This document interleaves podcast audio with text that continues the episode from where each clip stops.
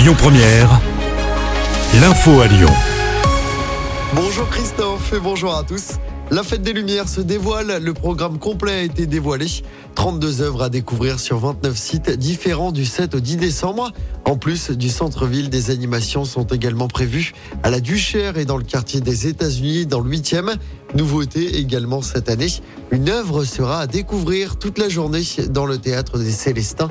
Et nous, ce matin, on s'intéresse à l'animation de la place des terreaux.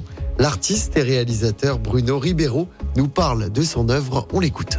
Je vais présenter cette année à la Fête des Lumières une œuvre qui s'appelle euh, Celluloid. C'est un, hommage en fait euh, au premier film des Frères Lumière, mais réinterprété par le prisme de l'intelligence artificielle. Ce que je voulais faire d'une part, c'était faire dialoguer les époques, les technologies, mais aussi amener une, réflexion en fait sur la place des IA dans la création et à quel point en fait c'est en train de bouleverser complètement l'industrie euh, cinématographique évidemment, mais aussi créative en général et puis même nos vies de tous les jours. J'ai cherché quel film ferait vraiment du sens pour être réinterprété, on va dire remixé avec des IA, puis avec la fête des Lumières qui arrivait, je me suis dit que c'était une, une, évidence en fait de proposer un projet comme ça, d'autant plus dans l'espace public, de ramener les films des Frères Lumière qui en fait, en créant une projection publique collective, c'est ce qui a créé le cinéma en fait.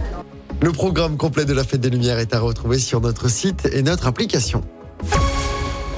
À Lyon, un rassemblement pour la paix est prévu ce samedi 11 novembre. Des syndicats et des associations sont à l'origine de ce rassemblement.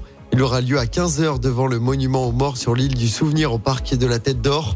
Les manifestants demandent un cessez-le-feu des négociations de paix et une levée du blocus de la bande de Gaza, mais aussi un arrêt des bombardements en Ukraine. Une grande marche contre l'antisémitisme organisée dimanche à Paris. C'est à l'appel des présidents de l'Assemblée et du Sénat.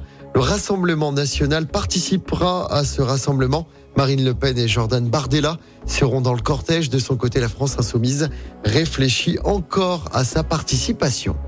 Et puis les sénateurs votent la suppression de l'aide médicale d'État qui permet aux sans-papiers d'être soignés gratuitement s'ils sont depuis plus de trois mois en France. Elle est transformée en aide d'urgence. Le projet de loi doit être examiné et sans doute modifié dans un mois par l'Assemblée nationale. On termine avec du sport en football. Le PSG battu par l'AC Milan hier soir en Ligue des Champions. Les Parisiens ont perdu 2 buts 1. Le Français Olivier Giroud a marqué pour Milan. Le PSG recule à la deuxième place de son groupe à deux journées de la fin.